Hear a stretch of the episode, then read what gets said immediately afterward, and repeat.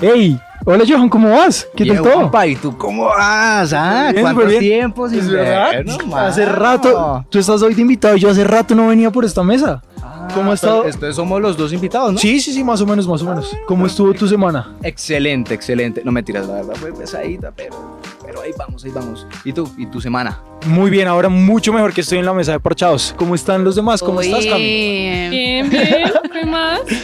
Con mucha energía. Ustedes están con mucha energía, ¿no? Siento Sí, un aire de hiperactividad. ¿Tú qué están dices, Pau? ush, re ¿Y tú, Sam? hiperactivos. Solo quiero saber por qué nos sentamos así. Es una muy excelente pregunta. Porque estamos como hombres, ¿Mujeres? Hombres. ah. No, este, este es mi puesto, este ha sido mi puesto desde la prim- Aquí no el primer puestos. Aquí programa. no tenemos puestos. No, Ya. acá no hay elegidos, ¿ok? Debajo Aquí hay un silla. elegido y el ¿Cuál? elegido soy yo, porque Ah. estoy en el máster, muchachos. ¿El Qué- elegido qué, o la pena, elegida? qué pena, de verdad, lastimar sus corazones, pero pues Con todo respeto, yo soy el ay. Hey, ¿estás desparchado? No te preocupes, ha llegado Parchados. El programa de jóvenes del nuevo continente. No dejes que nadie te menosprecie por ser joven. Enséñales a los creyentes con tu vida, con la palabra, el comportamiento, en amor, fe y pureza. Parchados, un podcast original de Nuevo Continente. en el programa de hoy es No me toquen, que me quiebro. Es un nombre bastante fuerte y potente, ¿no? ¿Qué piensan? ¿Qué piensan ustedes sobre el nombre? O sea, ¿qué les dice el nombre? Bueno, yo creo que habla de precisamente de fragilidad, ¿no? Y de alguna manera me hace recordar un poco mi pasado. Entonces, como que cualquier cosita pasaba, cualquier problema, cualquier rollo, me da ansiedad, el meme. Me da ansiedad, tal cual. Ansiedad. Ansiedad. Ansiedad. correcto. Yo digo que igual habla como de sensibilidad, ¿no? También. Como es muy sensible a las cosas. Yo creo que también habla como de, de dejarnos afectar mucho también por las cosas externas, ¿no? Como de que cualquier cosa que venga nos va a destruir nos va a quebrar. Yo, a mí me recuerda mucho a esta frase que a uno le decían cuando era chiquito, mirar pero no tocar se llama respetar. que era como mirar y no tocar se llama respetar. O sea, yo tengo eso en mi cabeza y siento que es muy así como en la realidad. O sea, como que uno es, vive la vida y la gente le dice a uno como tú puedes mirar pero no te metas, porque eso es respetar. Pues sí, entonces como que me, me recuerda un poco como a esos momentos traumáticos en donde uno quería tocar algo en cualquier lugar. Era como, no lo toques, no lo toques. Entonces era como un poco eso, sí. Bueno, yo creo que a nosotros, como a nuestra generación, nos han tildado una generación de cristal. Entonces quería preguntarles como, ¿cuál es la generación de cristal? O sea, para ustedes, ¿qué es esa generación de cristal? ¿Se sienten identificados? O... Pues, este, como lo, lo mencioné hace un momento, pues claro, claro que me siento identificado, porque así, así fue un poco de, mi pasado, eh, y para mí es eso, o sea, generación de cristal es una generación que em, no es este, em, capaz de, de- de afrontar como los problemas sin que de alguna manera le afecte de manera negativa, así como no afrontarlos de la manera correcta, porque exacto, como que este, mm, nos da miedo, como que nos intimida, porque no, no vamos más allá. Entonces, generación de cristales es, es eso que yo fui, tal cual. Ok. Yo creo que también es como el hecho de, de que tal vez por todo, por la forma en la que, o, o en el momento, la generación en la que fuimos criados y crecimos, nos olvidamos de ser resilientes y dejamos de luchar como por, por, ok, no se pudo, pero sigo. Y decidimos, entonces no se pudo, entonces, ay, ni modo, ya no se pudo, ya nos quedamos. Sí. O sea, como que dejamos de recibir como Ay, los balazos de la vida, sí, suena súper feo, pero como los golpes de la vida y decidimos quedarnos detrás de la puerta para, sin, o sea, sin tomar riesgos, sin afrontar nada, porque nos da miedo salir y quebrarnos. Sí, pues yo digo que también está este dilema que nosotros pues estamos en una generación en la que hay como más reconocimiento de las emociones, de lo que está sucediendo en una vida, en nuestra vida. Entonces tal vez también somos más sensibles como a los estímulos exteriores, a lo que son pues las palabras, las acciones de los demás y más pues que también se ha creído, o sea, ha crecido en un entorno en el que las redes sociales pues influencian también muchísimo más en la parte de los estereotipos. Entonces también somos sensibles a esa parte, somos como, bueno, yo no sé, me incluyo también mucho, porque pues pasa, ¿no? Y al mismo tiempo muy, como, no tan tolerantes a la frustración. Sí. Total. Ok. Sí, yo, ay, perdón. No, dale, yo, dale. Solo, yo solo iba a decir que me parece que es también como un tema de carácter. El tema de, de la generación de cristal me parece que es un tema de carácter porque no necesariamente considero que porque uno sea sensible a algunas cosas sea de cristal, Mm. Pero sí creo que la forma en la que a veces afrontamos la sensibilidad de esas cosas sí demuestra que hay, hay como falencias en nuestro carácter, ¿sí? Entonces eso también me parece como que tiene que ver. Sí, sí, tremendo. Yo solo puedo pensar en el meme de del, del señor, del, del perrito que es así todo musculoso y dice como mi papá a los 17 ya con una casa, con no sé qué, yo a los 17 como, me, me dan Sí.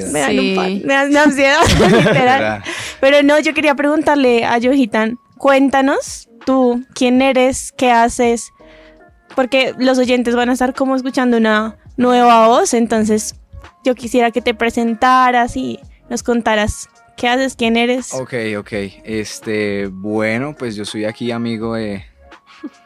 de Del los- patrón. de- del patrón, del, del jefe. patrón, sí. Entonces, bueno, pues, ¿qué les cuento yo? Tengo, pues, 20 años.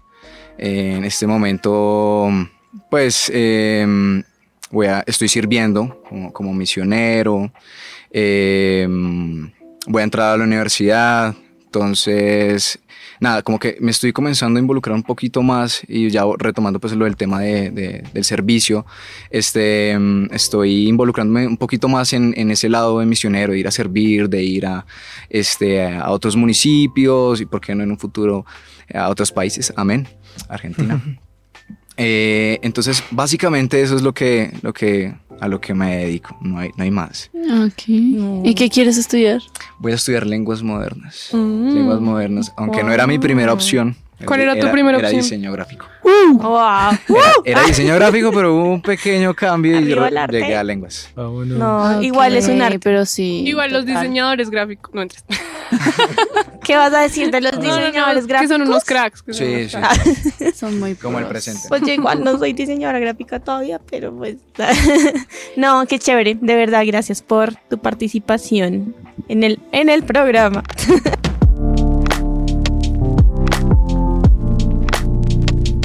Pero ¿qué estamos haciendo nosotros para mostrarle al mundo que no somos una generación de cristal, que somos una generación que de verdad quiere luchar y luchar por, en nuestro caso o en mi caso personalmente, que todos conozcan verdaderamente quién es Dios.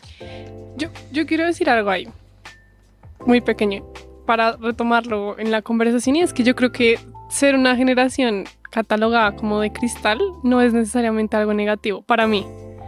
O sea, obviamente depende de cómo se diga, porque puede ser despectivo, ¿sí? Pero el, el, el término también como de romperse fácil también me lleva a mí a pensar un poco como en dejarse moldear. Entonces, para mí, que alguien te diga como, es que tú eres de cristal, no necesariamente me parece como algo negativo. O sea, tiene sus cosas negativas, pero creo que hay cosas positivas de, de esas actitudes y com- como comportamientos que tiene la generación de cristal que creo que vale la pena rescatar. Y yo creo que mm, en muchos casos nos hace más empáticos con el otro, nos hace entender más como de pronto el sufrimiento del otro y como lo mencionaba Pau hace un rato, como eh, somos una generación que de pronto tiene mucho más presente el tema de la salud mental, de Sí. todo este tema de cosas y eso hace que tal vez al sentir más también es más fácil que ayudemos a los otros, ¿saben? O sea, como, hey, yo he pasado por estas cosas difíciles, mira, tal vez no soy profesional, pero aquí cuentas Sí. conmigo, aquí cuentas con mi apoyo, aquí cuentas que tal vez es algo que las generaciones pasadas no contaban con tanta fuerza, digamos, en el, en el- al menos en el caso de los hombres, yo siento que nosotros tenemos una carga muy grande de, de no poder Llorar. de no, sí, o sea, de no poder llorar, de no poder expresar nuestras emociones, pero que en este momento tal vez es un poquito más fácil el hecho de que la estoy pasando mal y no me da pena escribirle a Pau. Pau, estoy destruido. Sí, porque es eso de, de- de poder también entender, empatizar y refugi- tal- o sea, refugiarnos en un buen sentido de, de saber que somos comunidad, de que. Jesús nos puso en una comunidad para poder apoyarnos en cosas como estas. Yo digo que pues igual nosotros venimos de una generación como más complicada en esta área, ¿no?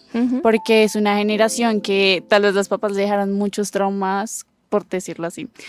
Eh, y obviamente les afectó demasiado, pero como que no hubo esa sensibilización de decir, oye, te pasó esto, hay que cambiar ciertas cosas, sino que muchas veces esos patrones siguieron y siguieron generación tras generación. Y esta es la generación que ha venido como a cambiar un poco eso, a decir como, oye, soy consciente de lo que pasó en mi infancia, en mi niñez, en cómo mi familia me crió y también en que debo sanar muchos aspectos, porque pues en sí los niños son muy importantes en el sentido en cómo crecen, cómo se crían, porque así van a seguir desarrollándose con ciertas ideas, con ciertos pensamientos, que obviamente los puede hacer más sensibles, ¿sí? Y al ser más conscientes como de esa salud mental, de lo que nos sucede, es, es bueno. Lo que decías tú, no, no siempre es malo, si se usa mucho para ser despectivos y decir como, no, pues florecita. pero, pero en sí es una bendición que uno se puede dar cuenta de que tiene aspectos también por trabajar y que Dios es quien nos impulsa a salir como de esos hoyos de nuestro pasado y de hacernos nuevas criaturas. Mm, Total. Lo que pasa es que yo, no sé, creo que hay como dos verdades de la generación de cristal, ¿no? Es como que, por un lado, está bien que seas vulnerable. Y creo Sí. que yo lo he dicho hartas veces en los programas. es como, hay que ser vulnerables. Jesús nos enseñó a ser vulnerables. Jesús fue vulnerable. Pero por otro lado, ¿qué estamos haciendo también para sanar de una u otra forma lo que yo les decía ahorita? Como, ¿qué estamos haciendo para sanar a esa generación rota? No solamente a nuestra generación y lo que decía Cami ahorita, o Pau, no me acuerdo, perdón, eh, es como nuestros papás también están rotos, nuestros abuelos también estuvieron rotos.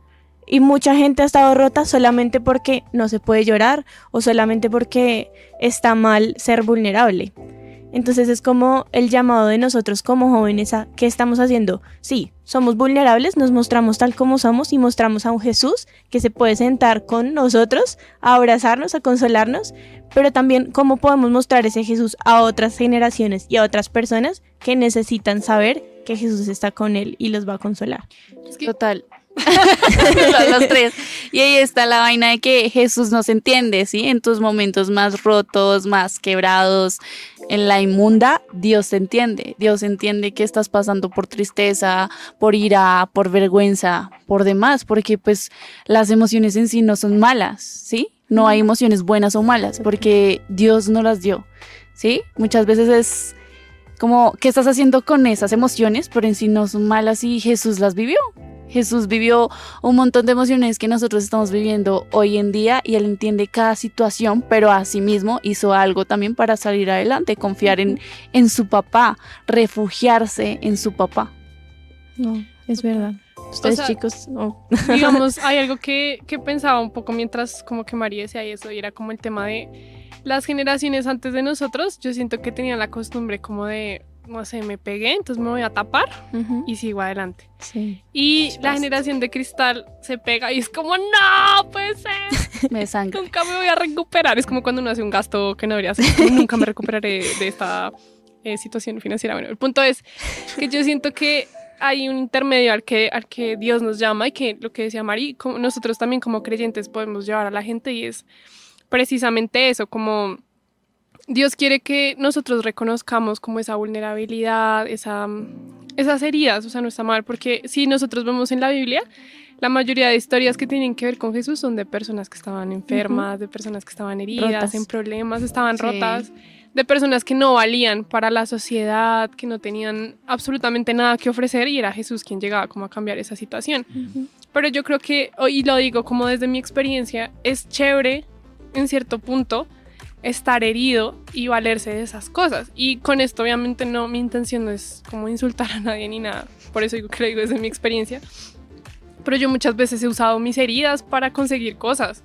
Entonces, no es que tengo este trauma, tengo esta herida, entonces por eso la gente tiene que aguantarme o tienen que sentirse tristes por mí. Buscas excusas. Como justificarme en, en las cosas que otros me han hecho y creo que hay un punto en donde tenemos que amarnos los unos a los otros, cuidarnos, entender que el otro está herido, pero no nos podemos quedar ahí como para siempre, como con la herida sin tratarla y sin sanarla porque se va a volver un problema, ¿sí? O sea, y de un moretón, entonces ya después se me pudre el brazo porque nunca quise hacer nada. Obviamente es un ejemplo, no tiene ninguna validez científica, pero a lo que voy es eso. Creo que el tema del proceso de sanar es algo a lo que no estamos dispuestos a someternos. O sea, nos gusta como buscar qué cosas duelen, pero no estamos dispuestos a... Como dicen por, ahí, hacernos las víctimas. Que lo, lo digo una vez más porque suena fuerte, o sea, no es la intención de, de juzgar a nadie ni de señalar, pero sí es preguntarnos qué estoy haciendo con mi dolor.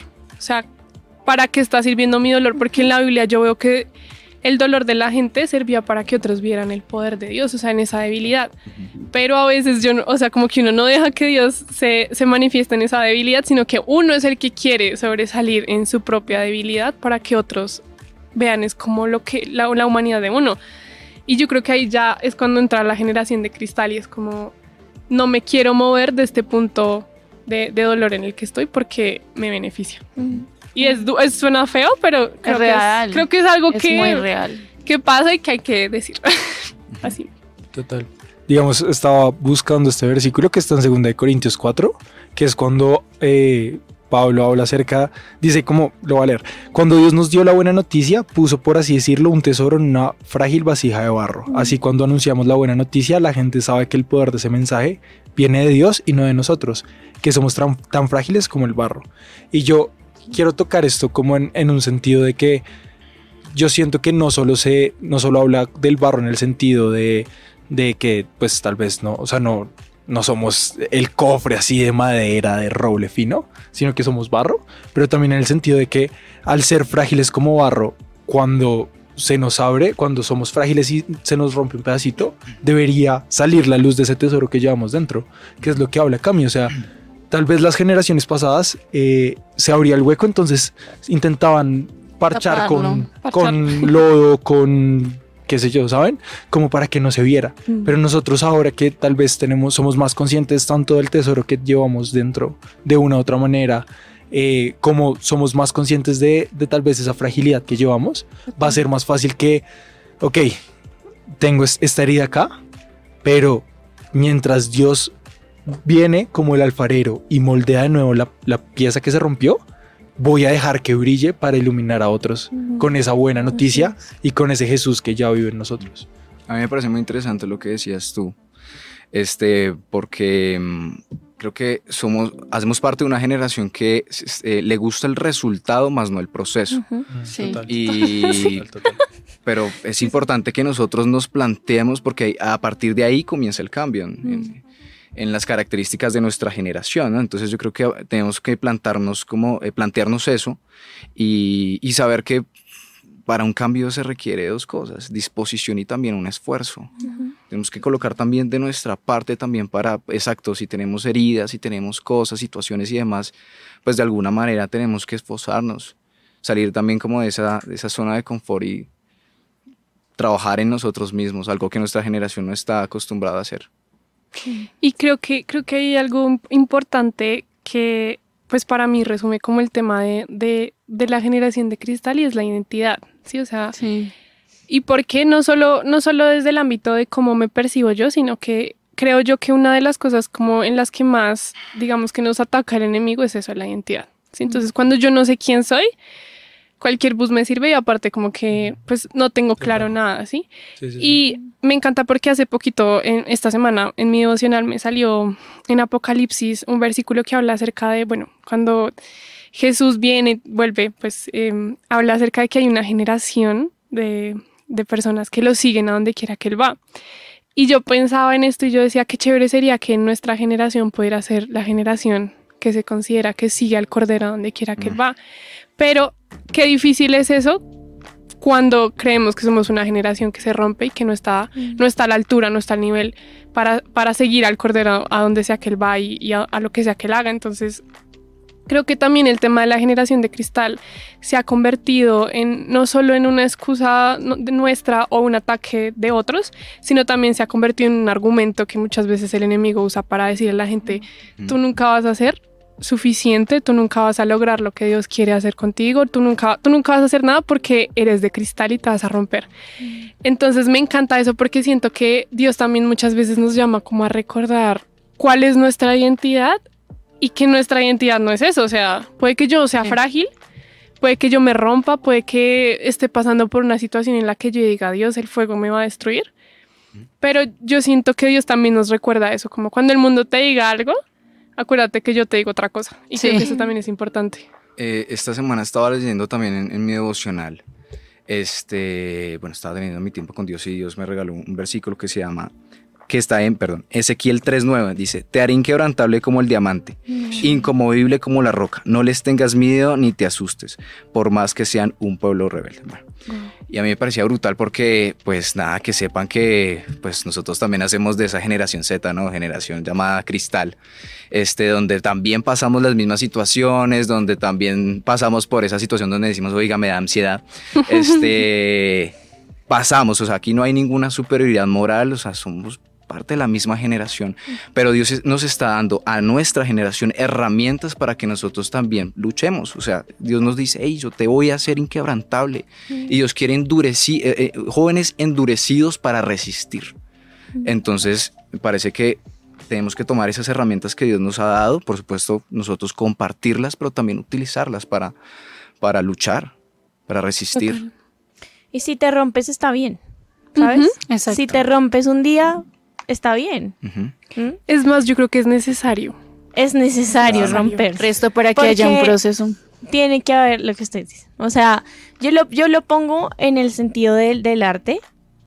Cuando yo voy a pintar algo y me equivoqué en un trazo, al final es como ese trazo va a terminar siendo de la va a terminar siendo parte de la obra, o sea, y Dios lo va a usar, ¿sí? Puede que en su momento yo me haya frustrado y haya dicho como, no, ¿cómo voy a pintar esto así? Esto no era así, o sea, me quedó horrible, tal. Pero al fin y al cabo tú terminas la obra Ujú. y, y vas a ver algo que, vas a ver ese trazo o tapadito o parte de la obra, ¿sí? Entonces creo que está bien que, que lloremos, está bien que saquemos lo que tengamos que sacar. Y esta semana yo lo hablaba con, con alguien y yo le decía como, si tú no sacas todo lo que estás cargando, te vas a explotar. Mm, Total. Yo siempre lo he visto así. Es, es- es mi ejemplo práctico y siempre lo he dicho así. Es como cuando uno infla y infla y infla y infla un globo. Y lo infla y lo infla hasta que se totea. ¿Sí? Es, es lo más lógico que va a suceder. Y nos sucede a nosotros como humanos. Si nosotros no soltamos, si nosotros no sacamos lo que tenemos y que nos, nos está carcomiendo el alma, nos vamos a pichar el alma, literal. Ujú. ¿Sí? Total. Entonces, no sé, creo que es bastante importante eso, ser, ser vulnerables. Y que algo que decía Johan ahorita era, Johan, perdón, era Dios quiere, digamos, como una generación endurecida, pero creo que también hay como el tema de, de que es necesario rompernos viene porque endurecida de qué y cómo, ¿sí? O sea, muchos de nosotros levantamos muchas veces murallas, nos construimos nuestra propia armadura para que nadie me lastime, para que nadie me vea eh, sufrir, para que nadie pueda hacerme daño porque tal vez ya me lastimaron o porque no quiero que me lastimen o porque he visto el sufrimiento de mis padres y no voy a permitir. Y muchas veces Dios también tiene que romper esas puertas, esas murallas, esas cosas que nosotros mismos hemos construido para que podamos como endurecernos, no desde, desde nuestros propios argumentos y desde nuestras propias maneras, sino para que podamos ser, como dice la Biblia, como ese oro que pasa por fuego y es refinado. Entonces creo que eso también como que me lleva a mí mucho a pensar eso, como de Dios quiere hacernos fuertes, pero fuertes a su manera, no a la nuestra. Y para eso necesita rompernos. ¿sabes? Sí, y así como dice, digamos, un versículo clave es Isaías 64, 8 y dice, a pesar de todo, oh Señor, eres nuestro Padre. Nosotros somos el barro y tú el alfarero. Ujú. Todos somos formados por tu mano. Y eso es, Dios tiene siempre un proceso con nosotros en el cual nos rompe y, y nos vuelve a formar y luego otra vez como no, no quedó bien y vuelve y rompe y vuelve y forma. Y ese es el proceso en el que va creando una vasija preciosa, ¿sí? Porque Para él, para que también pueda usarla y llenarla más de él para poder llevar su palabra y llevar más de él a otros. Y es, digamos, hay, hay un tema cristiano que también, o un- término cristiano que también se usa un montón, y es el tema de la poda. Ujú. El, el árbol debe ser podado para que pueda dar más fruto, y muchas veces vamos a tener que, como lo decía Joan, tal vez nuestra generación quiere de que le entreguen todo el, todo el, fruto, o sea, como que le den la manzana Sí. ya en, en la mano, cuando lo lindo es ver el árbol pasar por total. el invierno, cuando las hojas se caen, por la primavera, cuando vuelve a florecer. Lo lindo muchas veces va a ser más el proceso que el resultado Total. final. O sea, yo siento que muchas veces llegamos a ese sueño, a ese resultado final y decimos como, Ah, ah, chévere. Cuando, pero no nos damos cuenta de todo el proceso que vivimos, no nos damos cuenta de, de que realmente el viaje, o sea, es como un viaje en carretera, o sea, cuando vas, no sé, a, no sé, a algún lado no tan, o sea, como a un lado que así sueñas súper increíble, pero que al final llegas y lo disfrutas y ya, pero que pudiste en el carro escuchar música con tu familia, pudiste en el carro ver el paisaje hermoso, Sí, Dios te habló así, sí, o sea, literalmente Dios te habló a, a través de las nubes, de lo que quieras. Estuviste en tu video musical propio. Así como, ¿no? Sí. Pero literalmente, o sea, como muchas veces el proceso va a ser mucho más lindo que, que, que la mucho parte más final. precioso, claro.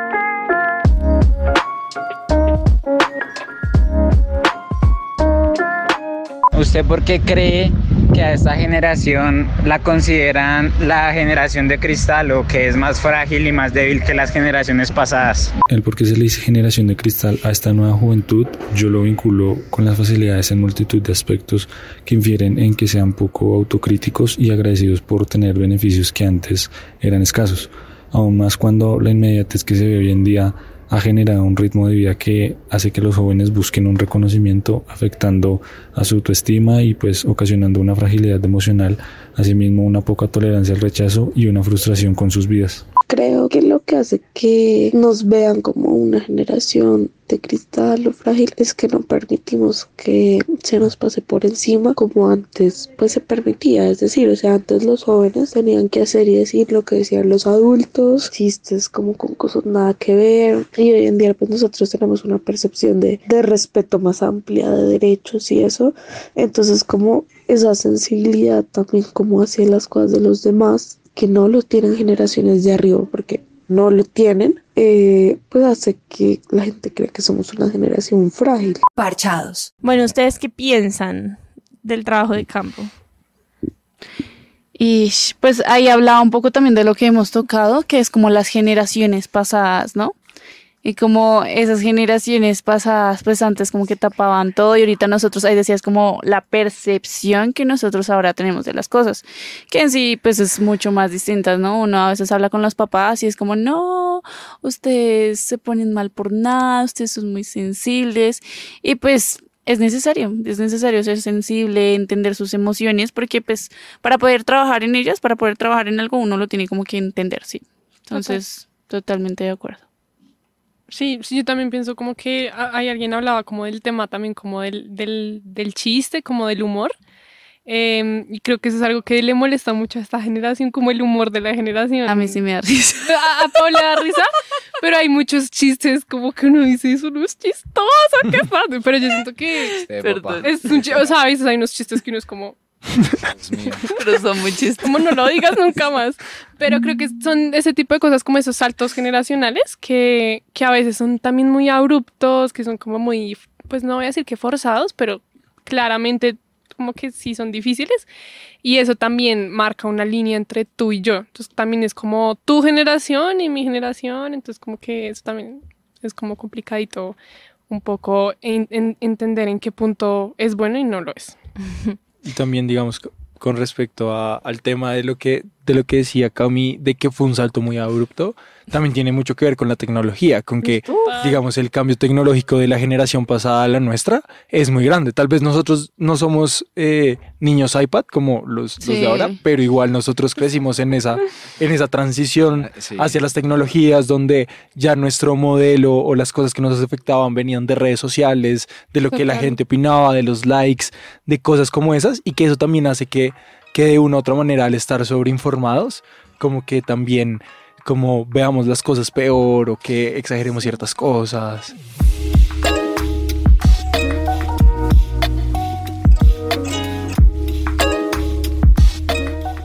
Creo yo que pues en mi proceso lo único que me ha permitido realmente descubrir quién soy ha sido Dios, ¿sí? Más que todo como ese encuentro con el Padre. Para mí eso es como muy valioso porque creo que en medio de un mundo que te va a decir como quién eres y qué eres de mil formas, la única verdad que importa es lo que el Padre tiene para decir de ti.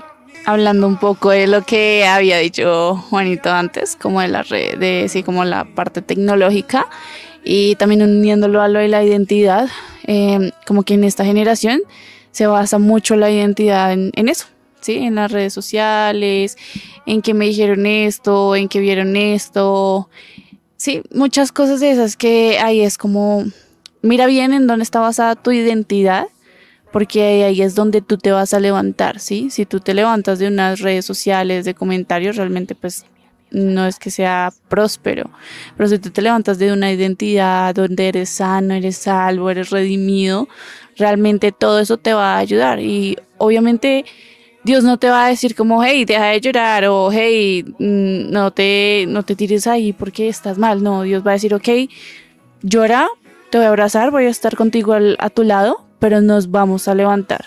Porque no son tiempos de quedarnos en el piso y quedarnos hundidos, sino son tiempos de levantarnos, de tomar esa autoridad que Dios nos ha dado para poder ir en pos de Él, para llevar su reino, para llevar su palabra, para poder animar a otros.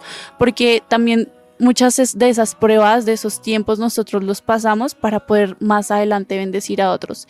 Y tal vez la prueba que yo estoy pasando, ah, en, que yo ya pasé tal vez, más adelante un amigo o alguien va, va a pasar similar y sé que puedo ser de testimonio para otros. Y en sí en mi vida lo he vivido.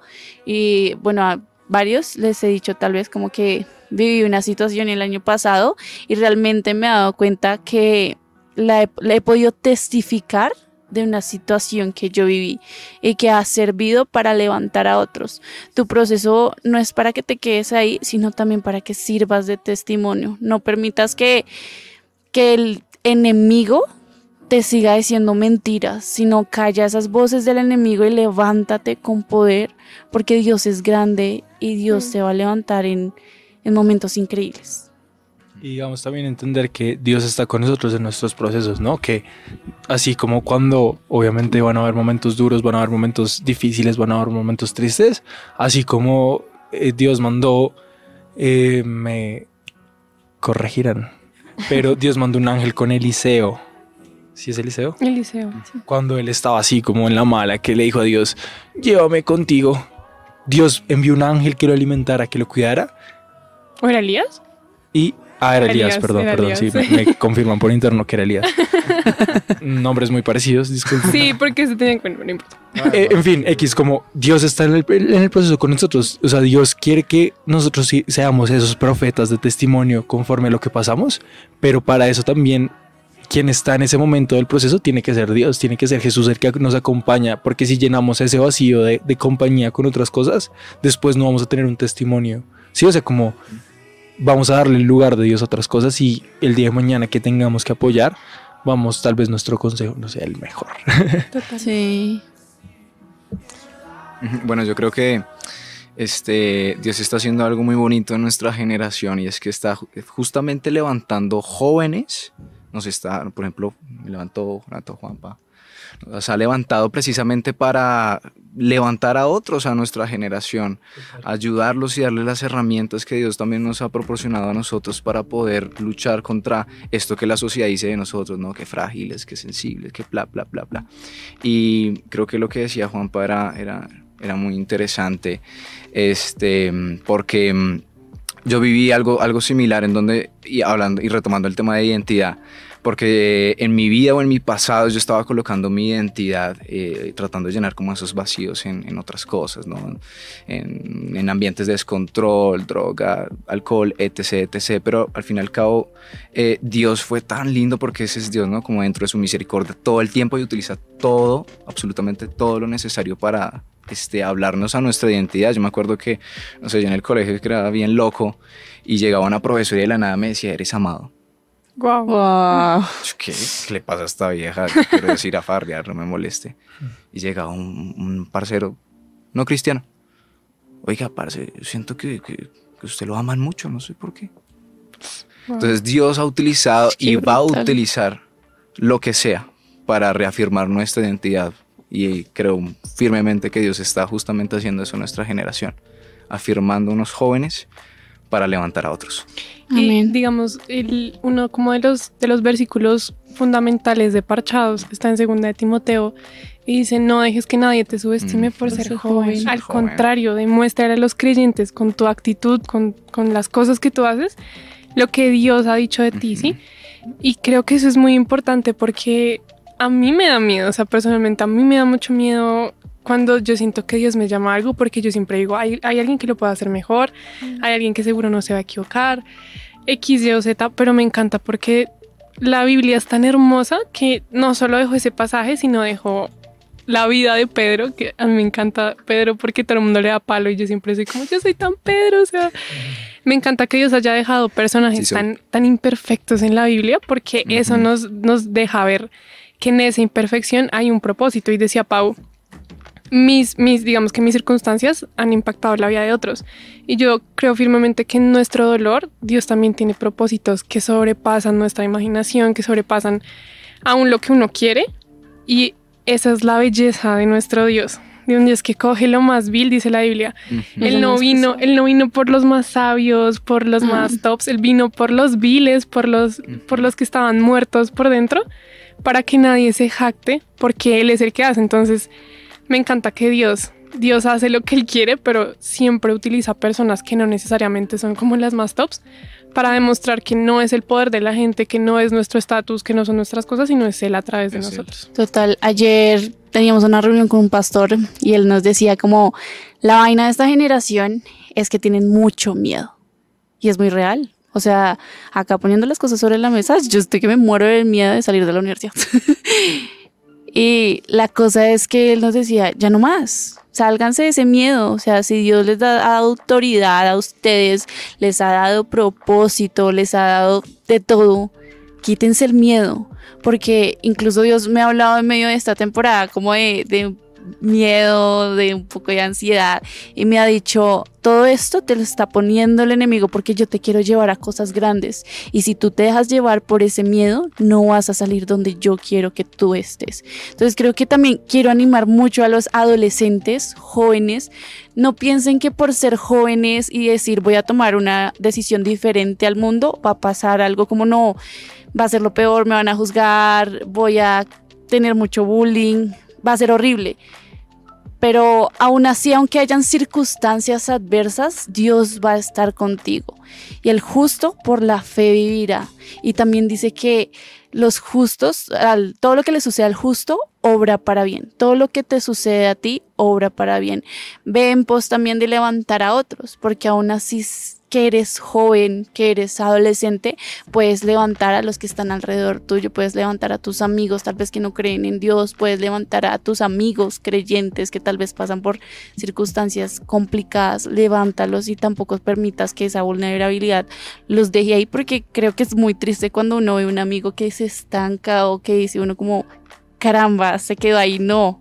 Sí, ayudemos a ser bendición. Si Dios nos ha puesto en el camino a personas, seamos de bendición para ellos.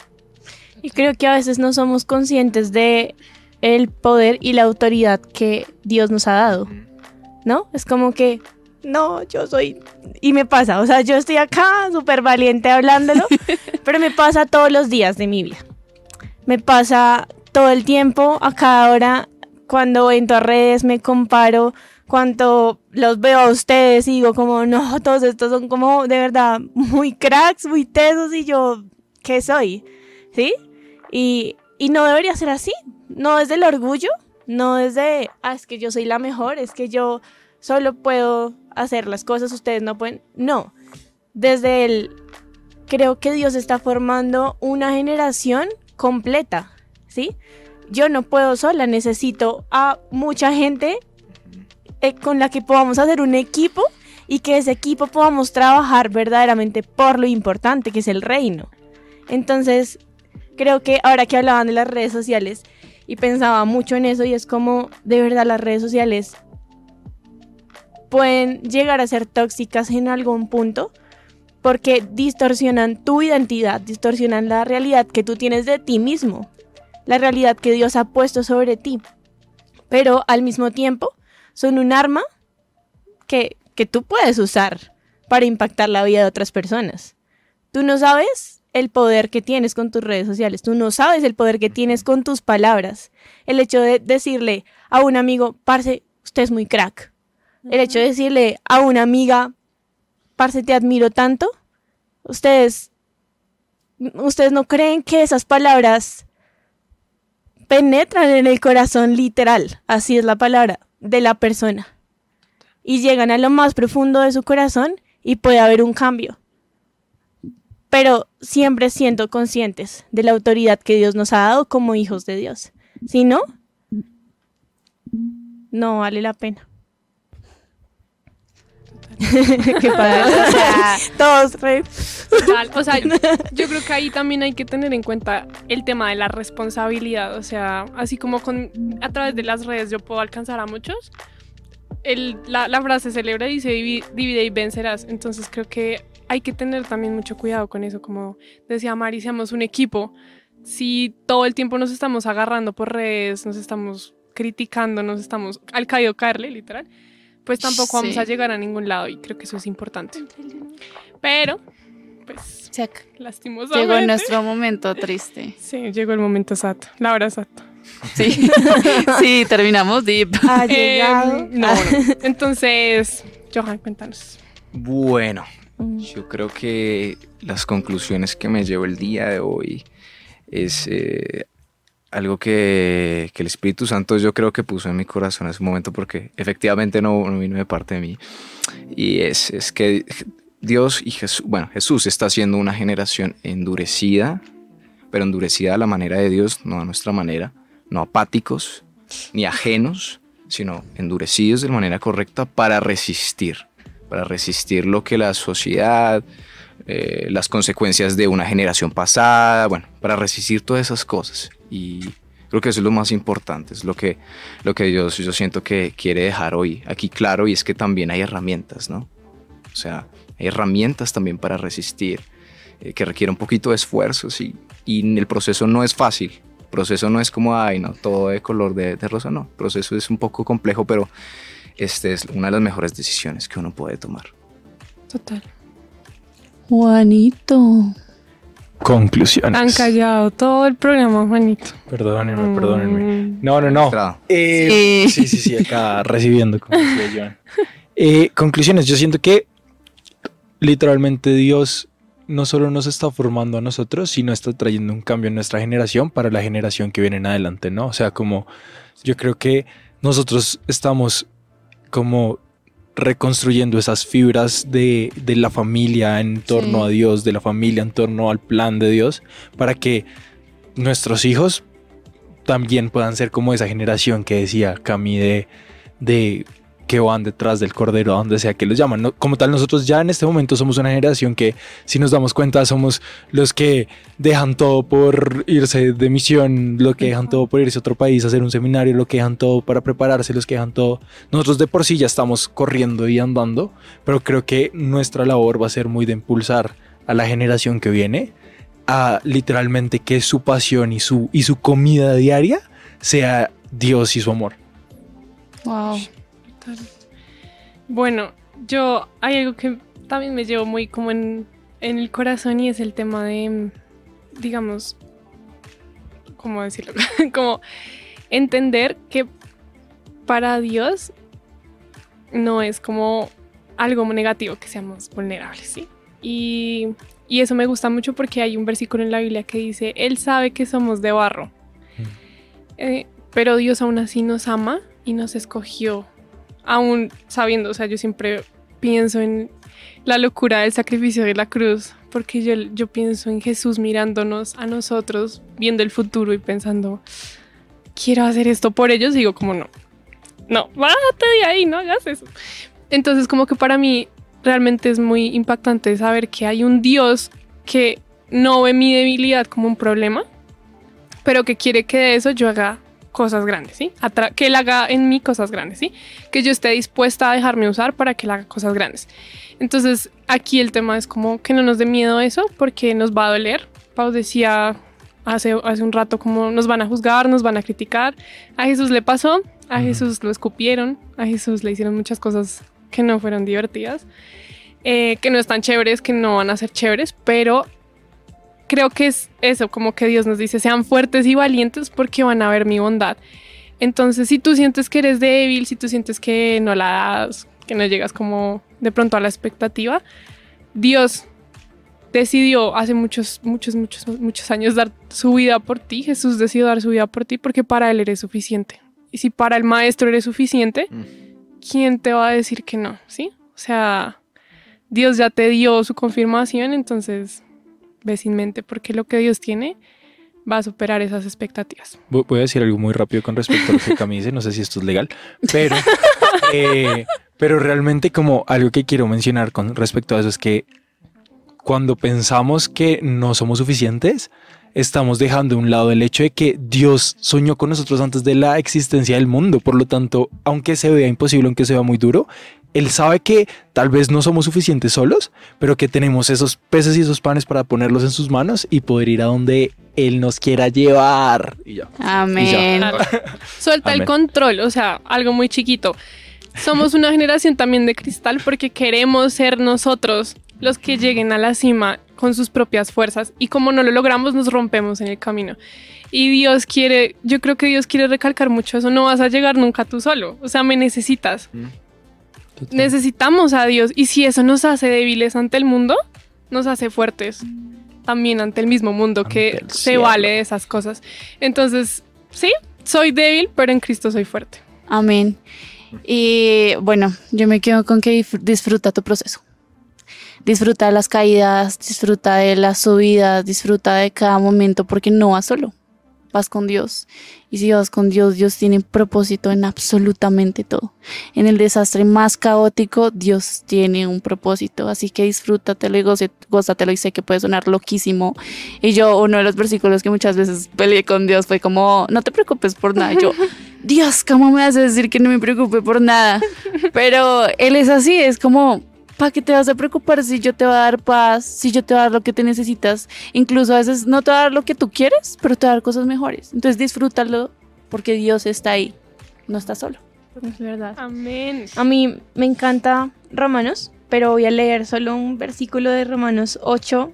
Es Romanos 8, 28 y dice, y sabemos que Dios hace que todas las cosas cooperen para el bien de quienes lo aman y son llamados según el propósito que Él tiene para ellos.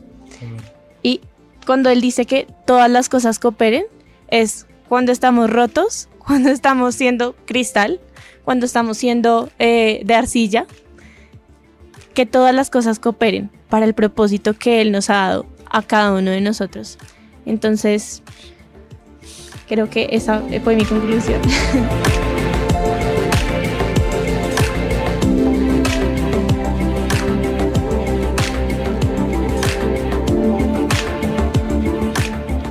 Bueno, bueno, bueno, bueno. Eso fue Parchados, episodio 29. Recuerden que nos escuchan todos los sábados desde las 3 hasta las 4 y media de la tarde y también los viernes de las 9 de la noche a las 10. Recuerden que nos pueden encontrar en Instagram y TikTok como parchados-nc y pueden escuchar el podcast de este programa en Spotify, Apple Podcasts, Google Podcasts y en el canal de YouTube de Nuevo Continente. Jay. Bueno, también quería saludar, por acá había unos comentarios, Laura Triviño dice, así es, generación bendita, llena de propósito, y Dunin David, se cuidan, dice. Así saludos a los dos, gracias por estar ahí también pendientes. Y bueno, recuerden que no estamos... También queremos saludar por aquí. Me encanta como David siempre me en corta. WhatsApp a Inés Martínez dice bendiciones, jóvenes, hermoso programa. Y David Mendoza nos manda un sticker haciendo. Gracias por sintonizarnos, Gracias, corazoncito gracias, a todos. verdad. Los amamos mucho, de verdad. Ahora sí, Pau. Bueno, recuerden que no estamos desparchados, sino que estamos parchados. Parchados. Parchados. El programa de jóvenes de Nuevo Continente. No dejes que nadie te menosprecie por ser joven. Enséñales a los creyentes con tu vida, con la palabra, el comportamiento, en amor, fe y pureza. Parchados. Un podcast original de Nuevo Continente.